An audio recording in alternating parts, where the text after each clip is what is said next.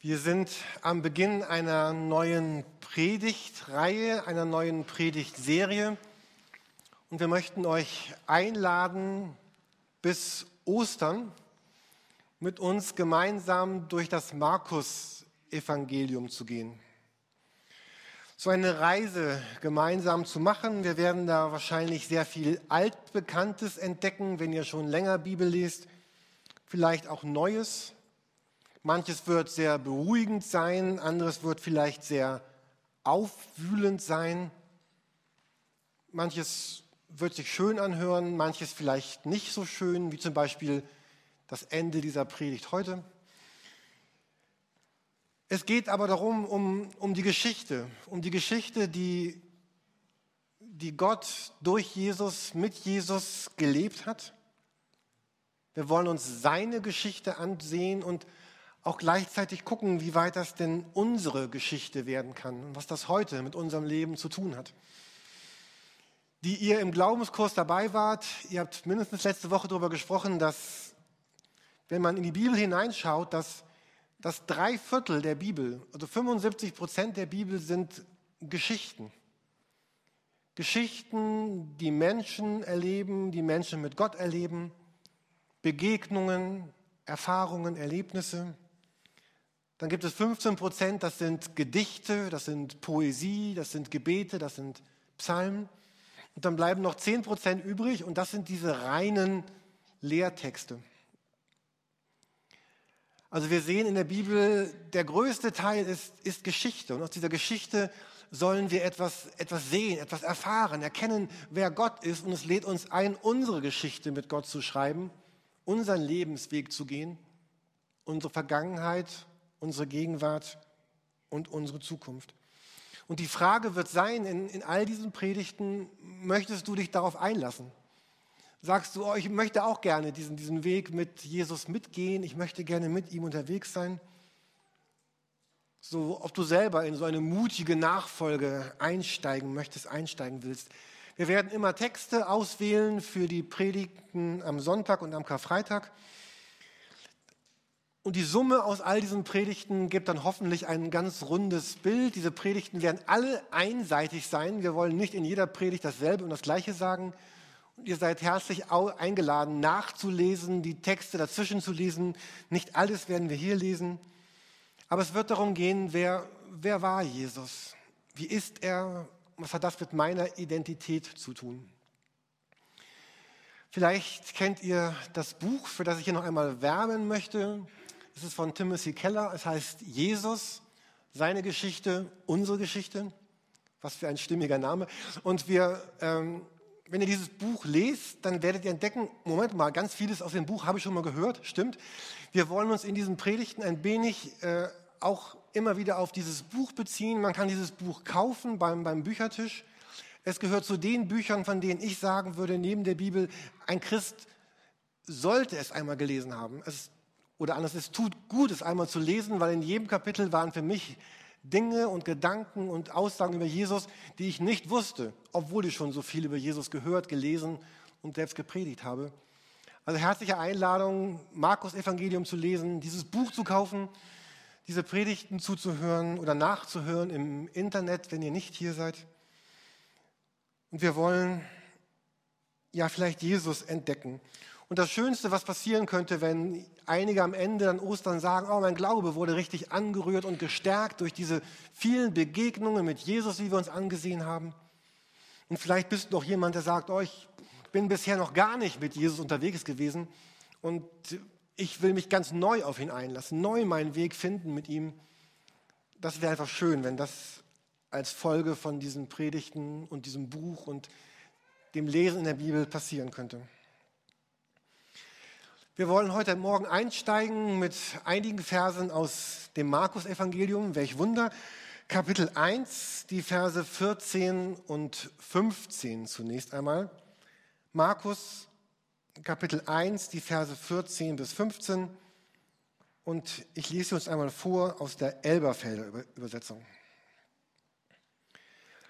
Nachdem Johannes überliefert war, kam Jesus nach Galiläa und predigte das Evangelium Gottes und sprach, die Zeit ist erfüllt, das Reich Gottes ist nahegekommen, tut Buße und glaubt an das Evangelium. Das sind so im Markus-Evangelium, das sind die ersten Worte, die, die Jesus selber, von denen geschrieben ist, dass Jesus sie selber spricht, dass Jesus sie sagt hier in diesem Evangelium. Und es scheint mir so eine Art Lebensprogramm zu sein, so ein, ein Motto oder ein, wie sagt man heute, äh, Vision Statement oder keine Ahnung, oder Mission Statement oder egal, wie, wie ihr das nennt, aber es ist so das, das Grundlegende, was Jesus sagt, warum bin ich da, wozu bin ich gekommen, ähm, ich bin da, können wir das nächste Bild sehen? Genau, ich er kam, die Zeit ist erfüllt, das Reich Gottes ist nahegekommen, kehrt um und glaubt an das Evangelium. Dieses Wort kehrt um begleitet uns gerade. In der letzten Predigt von mir ging es auch um dieses kehrt um. Vielleicht erinnert ihr euch daran, ich hatte diesen Vers herausgesucht und Lukas 1, er wird vor ihm hergehen im Geist und in der Kraft Elias zu bekehren die Herzen der Väter zu den Kindern.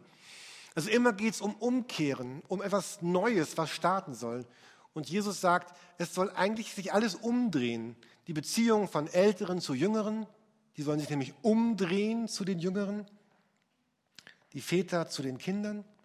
Und jetzt sollen sie aber eigentlich alle umdrehen, umdrehen und glauben. Es geht darum, also sich abzuwenden von dem, was Jesus hasst, was nicht zu Jesus passt, wer nicht Jesus ist, und sich hinzuwenden zu, zu Jesus. Dort steht dieses Wort Metanoeo. Wer mich ein bisschen kennt, weiß, ich rede ständig über dieses Wort. Also das heißt, äh, sich umwenden, Metanoia, sich verwandeln, den Sinn ändern. Luther und die Elberfelder übersetzen es mit Buße tun.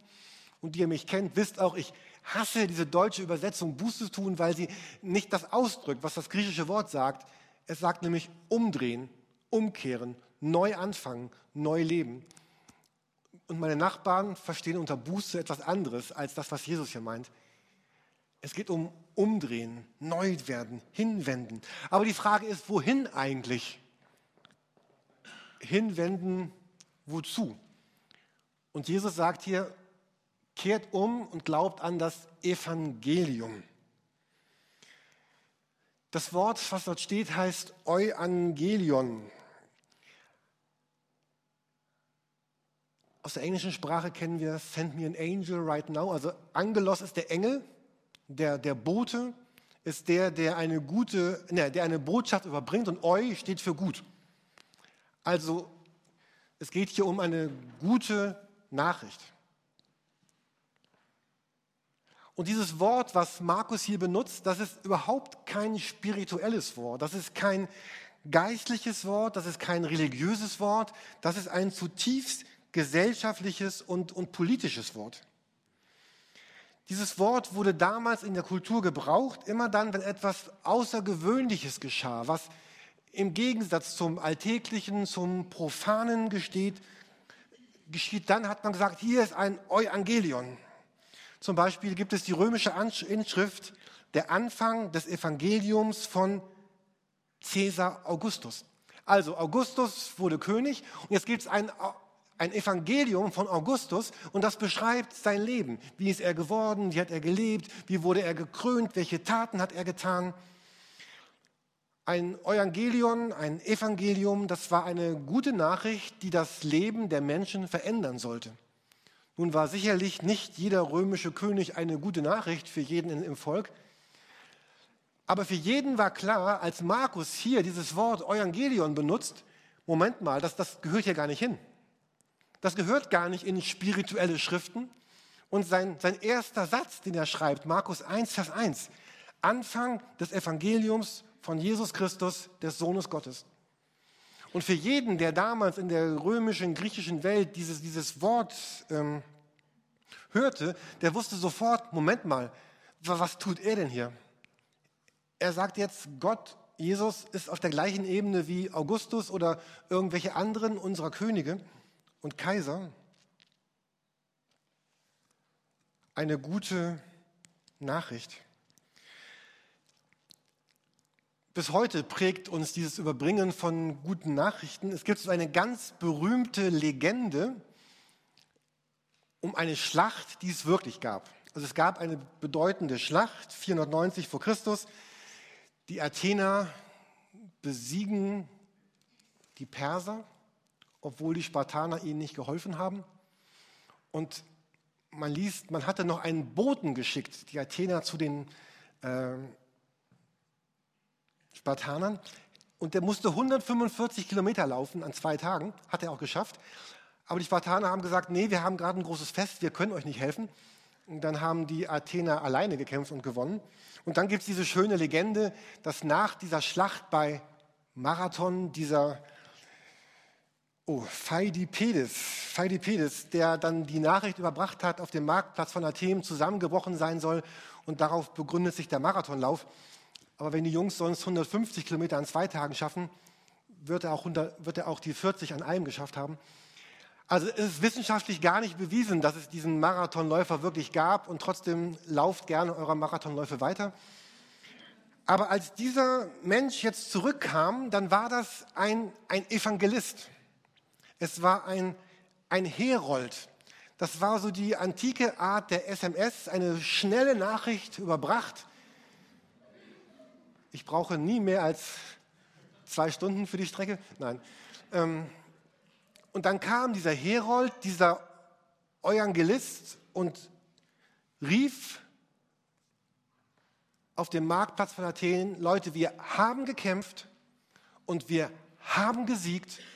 Uns droht nicht die Sklaverei, uns droht nicht die Vergewaltigung, uns droht nicht der Raub aller Güter. Was für ein Evangelium, was für eine gute Nachricht für die Athener.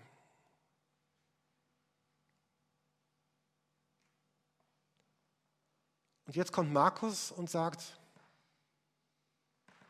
Leute, hier ist das Evangelion, das Evangelium von Jesus.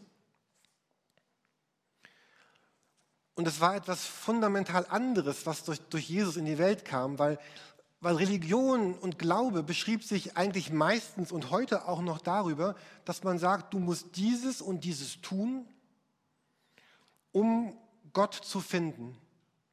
Du musst in einer bestimmten Weise leben, damit Gott dich annimmt. Und jetzt kommt Markus und dreht das um. Es ist eigentlich ganz anders. Es ist ein Evangelium. Es ist eine, eine gute Nachricht über etwas, was geschehen ist. Denkt an diese Athener. Der, Kampf gegen die Perser ist gewonnen. Ein Evangelium durch einen Herold. Und so sagt Markus, hier ist ein Evangelium, eine gute Nachricht über etwas, was geschehen ist. Religion ist oft in Verbindung mit, mit Ratschlägen. So musst du sein, so musst du leben, um richtig und moralisch zu sein. Es geht um ethische Maßstäbe. Es geht darum, das Leben gut zu leben. Jemand zeigt dir, wie man das Leben meistert. Ein, ein Meister, ein Guru, ein Religionsstifter.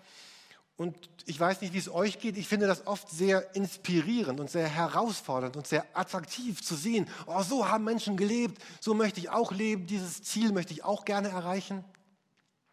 Manchmal ist es auch entmutigend, aber oft auch ermutigend. Aber hier bei diesem Evangelium kommt etwas ganz anderes dazu. Stellt euch vor, ihr seid diese Griechen in Athen auf diesem Marktplatz. Ihr zittert und ihr bangt, euer kleines Heer, die Spartaner kommen ja nicht, kämpft gegen die mächtigen Perser. Und jetzt kommt dieser Bote und stellt euch diese, diese Angst vor in den, in den Menschen, in den Frauen, in den Kindern, in den Älteren, in all denen, die nicht kämpfen durften oder konnten. Was wird er uns bringen? Und dann diese Nachricht, wir haben gesiegt was das für eine, ich weiß nicht, wie die Griechen sich gefreut haben damals, aber äh, ob das ein, ein, ein Jubel oder ein Trubel oder was für eine Last von ihnen abgefallen sein muss, da ist etwas geschehen. Und Markus sagt, hier ist das Evangelium Gottes, hier ist die, die gute Nachricht, dass, dass Gott seine Beziehung zu uns nicht auf eine Grundlage stellt dessen, was wir getan haben oder tun werden oder nicht getan haben, sondern die Grundlage ist dieses Evangelium, etwas, das geschehen ist, das historisch fundamental da ist. Und so sagt Jesus, als die Zeit erfüllt ist, das Reich Gottes ist nahe, kehrt um und glaubt daran. Wenn wir zurückgehen an, Anfang, an, den Anfang der Zeiten, dann lesen wir in der Bibel, wie, wie Gott die Menschen geschaffen hat und wie sie in einer Beziehung mit Gott leben, wo Gott der König in ihrer Mitte ist und alles heil ist. Die Menschen sind heil, die Natur ist heil, die Beziehung der Menschen untereinander ist heil und gesund. Und dann kommt der große Bruch. Menschen wählen Gott als diesen König ab, stellen sich selbst in die Mitte. Und als Folgen, wir erleben es bis heute, Kriege, Klassenkämpfe, Unterdrückung, Vergewaltigung, Zerstörung, Mord. Man könnte sagen, alles ging irgendwie kaputt. Alles geht kaputt. Und jetzt kommt Jesus und sagt, kehrt um und glaubt an das Evangelium. Wir haben es heute einfacher, wir wissen, was dieses diese gute Tat ist, nämlich das Sterben am Kreuz. Das wussten die Menschen damals ja noch nicht in diesem Augenblick. Aber durch Jesus geschieht das, was, was sonst nur vielleicht im, Märchen oder im Fantasy-Roman geschieht. Oder kennt ihr diese Bücher oder diese Geschichten? Da ist große Not und dann kommt irgendwann der, kommt der Held zurück, die Rückkehr des Königs. Er besiegt den Drachen, er küsst die Prinzessin, Sie wacht aus dem Schlaf auf. Er befreit sie aus dem Turm. Er zerbricht die Herrschaft des bösen Regenten. Er erneuert das ganze Land. Alle werden glücklich und zufrieden bis ein Ende. Ganz ehrlich, ich, ich liebe diese Geschichten. Auch, auch wenn sie noch so kitschig sind manchmal. Und ich kann sie immer wieder gucken. Und ich, und ich, will, ich will sehen, wie der Held kommt und die Prinzessin befreit und das den Bösen vertreibt. Und ich liebe es. Und was Jesus sagt, Leute, das, das ist wirklich. Der wahre König ist wirklich gekommen. Und er küsst dich tatsächlich. Und er befreit dich aus dem Turm und er zerstört den Bösen und diesen Dieb, der stehlen, schlachten und zerstören möchte. Und er sagt, Leute, jetzt kommt, kehrt um, glaubt und lasst uns neu anfangen. In Jesus werden wir die Hände des heilenden Königs sehen. In den nächsten Kapiteln, wo wir auch Markus ansehen werden, werden wir oft in Berührung mit Texten kommen, wo von der Macht und Autorität und Stärke von Jesus die Rede ist. Und am Ende wird er alles wirklich gut machen. Alle Traurigkeit wird weg sein. Alles Leid wird weg sein. Alle Grenzen zwischen Ländern werden fort sein. Es wird all das nicht mehr geben. Es wird am Ende einen echten und einen schönen Himmel geben. Habt ihr manchmal auch diese Angst, die ich früher hatte, dass der Himmel vielleicht irgendwie ganz langweilig sein könnte? Kennt ihr diese Angst, dass wir als irgendwelche sphärischen Wesen auf irgendwelchen weißen Wölkchen herumschweben. Und, und die Bibel sagt, der Himmel wird wirklich sein, der wird echt sein, der wird real sein. Wir werden da leben, wir werden da auch Dinge tun, wir werden feiern, wir werden Jesus sehen, wir werden uns begegnen, es, wir werden heil, gesund und frei von Schmerzen und Leiden und Krankheit leben.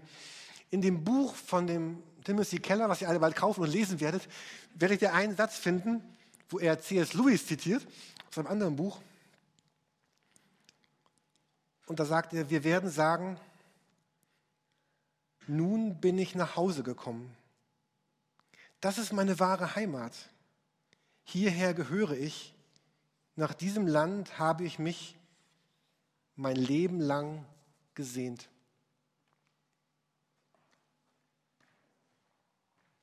Und, und weil das so ist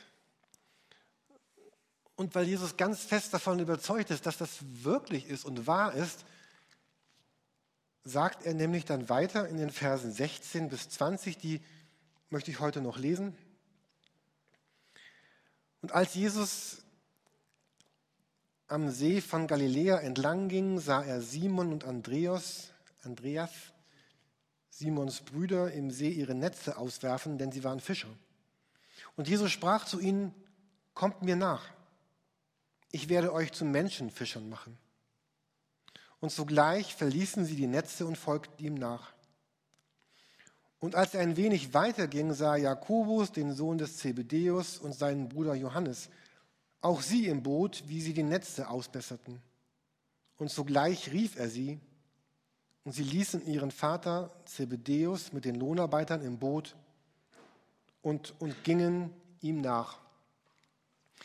Auf, dem nächsten, auf der nächsten Folie seht ihr eine ganz kurze Zusammenfassung dieses Bibeltextes. Und also es geht ja irgendwie so, Jesus sah sie. Und da heißt es einmal, er sprach, folgt mir nach. Und später heißt es, er, er rief sie.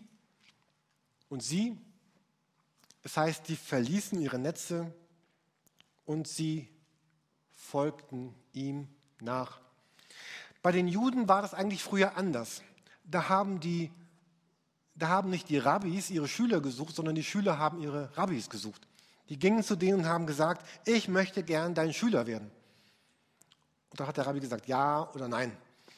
Jesus dreht das um. Er ruft Leute. Da steht dieses Wort, ich habe eine kleine 2 geschrieben, da steht dieses Wort e-kaleo. Also kaleo heißt ich rufe, heißt rufen und e heißt heraus, also ex. Ex-Beziehung, ich bin heraus, jetzt eine neue e, raus. E-kaleo. Er ruft Menschen Jesus ist der, der Menschen herausruft. Er sagt, folge und er sagt, folge mir und verlasse. Und das war eigentlich auch sehr unerhört in dem Kulturkreis der Bibel und der Völker damals. Man verließ nicht einfach so seine Eltern, seine Familie, seine Schiffe, seine Netze, ähm, weil Familie war Schutz, aber sie war auch Identität. Heute gibt es noch diese Kulturen, vielleicht kennen wir die, wo, wo Familie ein so wichtiges Gut ist, dass, dass manchmal sogar Ehrenmorde gerechtfertigt werden, weil Familie irgendwie angegriffen wurde. Und so ähnlich kann man sich auch diese Kultur vorstellen. Und Jesus sagt, verlasse und folge mir. Sei wichtiger, ich sei dir wichtiger als deine Verwandten. Das ist hier für uns im Westen vielleicht nicht so herausfordernd. Wir Manche sagen, oh, ich wäre eigentlich froh, wenn ich meine Verwandten mal verlassen könnte. Vielleicht müssten wir das ein bisschen umschreiben für uns. Was wäre denn, wenn Jesus sagen würde, ich möchte wichtiger sein als deine Karriere,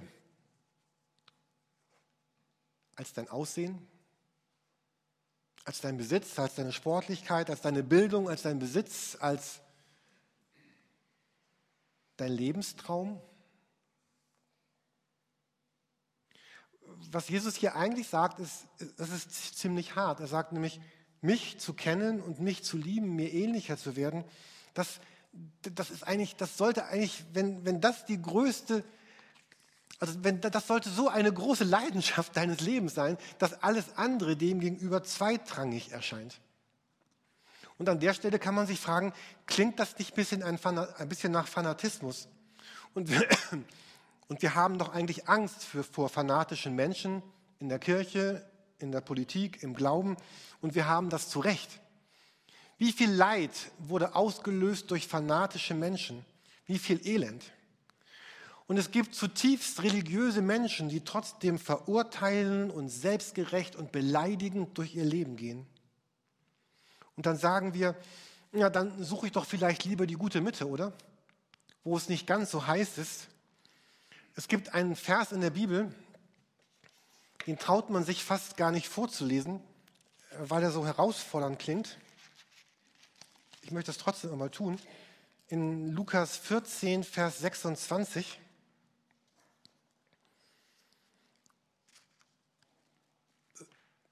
Und bitte hört die Predigt aber zu Ende. Auf keinen Fall jetzt gleich ausschalten, so, ähm, sonst kommt was Falsches rüber. Jesus sagt hier, Lukas 14, Vers 26, wenn jemand zu mir kommt und hasst nicht seinen Vater und die Mutter und die Frau und die Kinder und die Brüder und die Schwestern, dazu aber auch sein eigenes Leben, so kann er nicht mein Jünger sein. Wenn jemand zu mir kommt und hasst nicht seinen Vater, Mutter, Frau, Kinder, Brüder, Schwestern, sein eigenes Leben, so kann er nicht mein, mein Jünger sein.